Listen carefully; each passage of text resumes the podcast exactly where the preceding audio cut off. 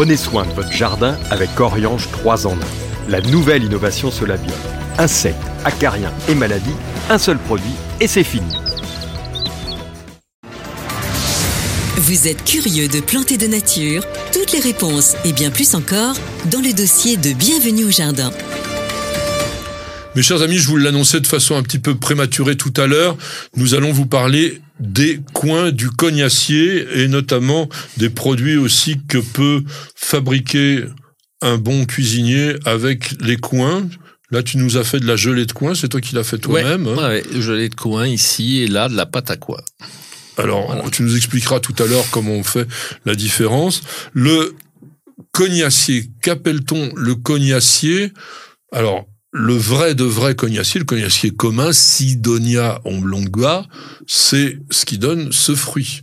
Alors, je vous montrerai la tâche après parce que c'est un problème inhérent au cognacier. Fruit de saison. Fruit de saison, on est en plein dans la saison. Fruit extraordinaire qui décore l'arbre de façon euh, magnifique au mois d'octobre, novembre, qui peut aller jusqu'au mois de décembre. Et euh, surtout le parfum, le parfum des coins. Vous, vous les cueillez, vous les laissez à la maison pendant 15 jours, ça vous embaume la pièce, c'est extraordinaire. Pour moi, c'est un arbre symbole. J'en avais un dans le jardin de, de, mes parents. Et on allait toujours à cette saison les cueillir pour faire bah, la gelée de coin, la pâte à coin. Mais ça ne se résume pas qu'à ça. C'est-à-dire que le coin en cuisine, on peut l'utiliser pour des tagines, on peut l'utiliser pour faire de la purée, c'est-à-dire qu'avec du boudin, au lieu de faire des pommes au beurre, ben vous faites pommes, coin, vous mélangez les deux. C'est extraordinaire avec de la volaille et des rôtis de porc. Enfin, il faut... Alors, Bien sûr, à éplucher, à couper, c'est un fruit qui est dur, voilà, ce qui est un peu, mais c'est tellement bon, euh, et c'est un arbre qui pousse tout seul. Euh, pardon, mais cuisson obligatoire. Oh oui, oui, non, alors ça. on, va, on, va, y laisser ses dents dedans déjà. Voilà, et c'est un, arbre qui a quasiment pas de défaut, un arbre pour petit jardin qui monte pas très haut, euh, qui a un petit défaut, c'est il est sur le fruit là. Voilà. Vous avez ça, ça s'appelle de la moniliose. C'est vraiment une maladie qui est très fréquente. Sur le coin, oui. Alors pour l'éviter, vous pouvez faire deux bouillies bordelaises. Mmh. Mmh. Une au moment de la chute des feuilles, et puis une au moment du débourrement. Des Donc ça devrait faire une bonne protection. Et puis surtout, alors évidemment, vous allez retirer soigneusement tous les fruits mmh. qui sont abîmés comme ça, ne pas les laisser sur l'arbre. Ni au compost, hein. Voilà, bah, bien sûr, ni au compost. Idem aussi comme pour les feuilles, parce que la maladie peut se transmettre au niveau des feuilles. Tu sais d'où vient ce coin? Non, je sais pas. Eh bien, il vient du Moyen-Orient. Du Moyen-Orient aussi. Eh oui, Iran, Azerbaïdjan, mm. au bord de la mer Caspienne. Mm. Et on l'a appelé la pomme d'or. Alors, il y a toujours l'histoire du jardin des Hespérides. On, sait que c'était pas des pommes. Alors, est-ce que c'était des oranges? Certains disent que c'était des coins. Mm. Et c'est vrai qu'à l'époque, antique, on appelait le coin la pomme d'or. Et son genre, donc Sidonia, a été créé en 1768, il y a déjà un hmm. moment, par un botaniste très important dans la classification botanique, on vous en parlera certainement un de ces jours, qui s'appelait Philippe Miller, qui était un Écossais, et il n'y a qu'une seule espèce, Sidonia oblongua. Ouais on est dans la famille des rosacées, donc la même famille que les pommiers et les poiriers. C'est pour ça d'ailleurs qu'il a le même type de maladie. La tavelure un petit peu, mais pas euh, de façon très importante. Non, il vit très bien avec. Et d'ailleurs, on, parle, on parle des poires, on greffe les poiriers sur, euh, sur du cognacier. Exactement. On greffe. Alors, il y a une chose dont tu m'as pas mm. parlé, et ça m'étonne, c'est la floraison. Ah bah oui. Non mais la, floraison au printemps, c'est comme la floraison des pommiers, quoi. Plus jolie, je trouve. Les fleurs sont plus grosses. Les fleurs sont plus grosses. L'arbre, c'est plus élégant. C'est-à-dire que l'avantage de cet arbre dans un dans un dans un petit jardin, c'est que sur euh, un arbre de 3 mètres de haut, 2 mètres 50 d'envergure, on va avoir une très jolie forme comme un vieil arbre, une jolie écorce. Une jolie écorce aussi. Pour moi, c'est un arbre qu'il faudrait presque avoir dans tout, dans tous les jardins. J'en plante pas mal. Hein, en, oui, parce que c'est bien adapté à un jardin de taille moyenne. Alors en pot, c'est ah un arbre qui se plaît très bien en pot, qui fructifie en euh, pot, euh, pot.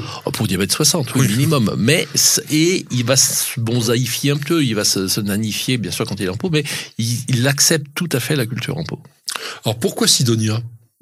Sidonie Sidon. Sidon qui était une ville de Crète Mhm. où les Grecs cultivaient la poire de Sidonie justement. Et c'était le symbole de l'amour et du bonheur. Mhm.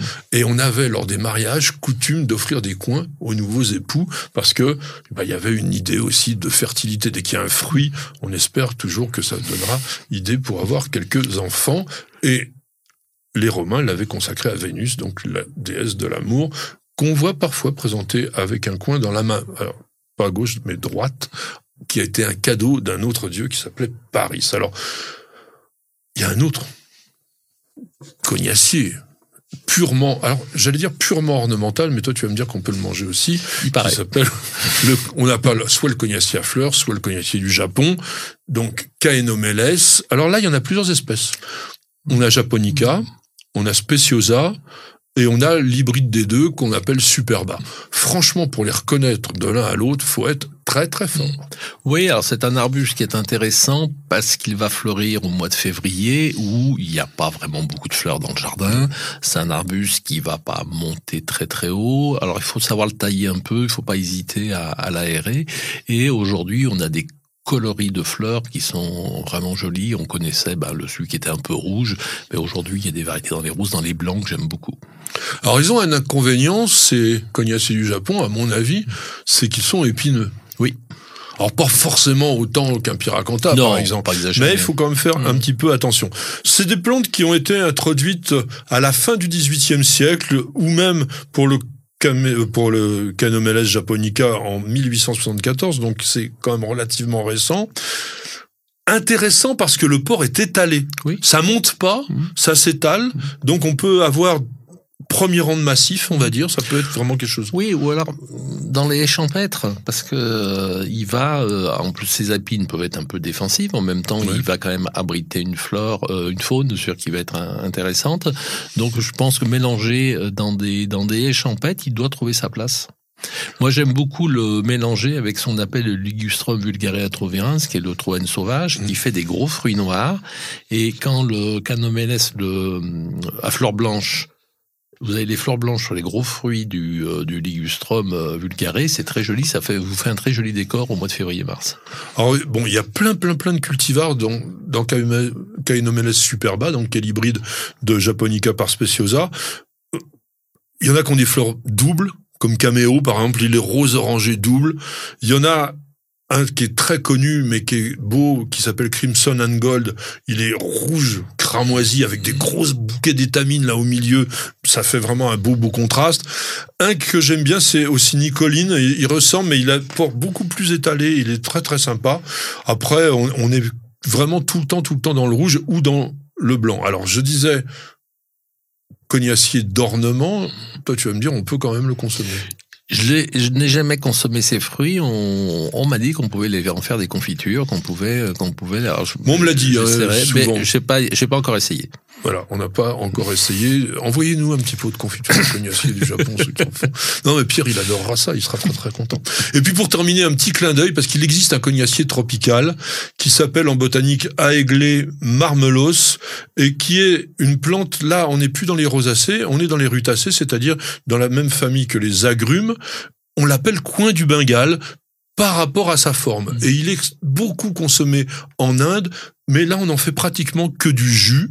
Et il semblerait que c'est absolument divin parce que on l'a même considéré comme l'arbre sacré du dieu Shiva.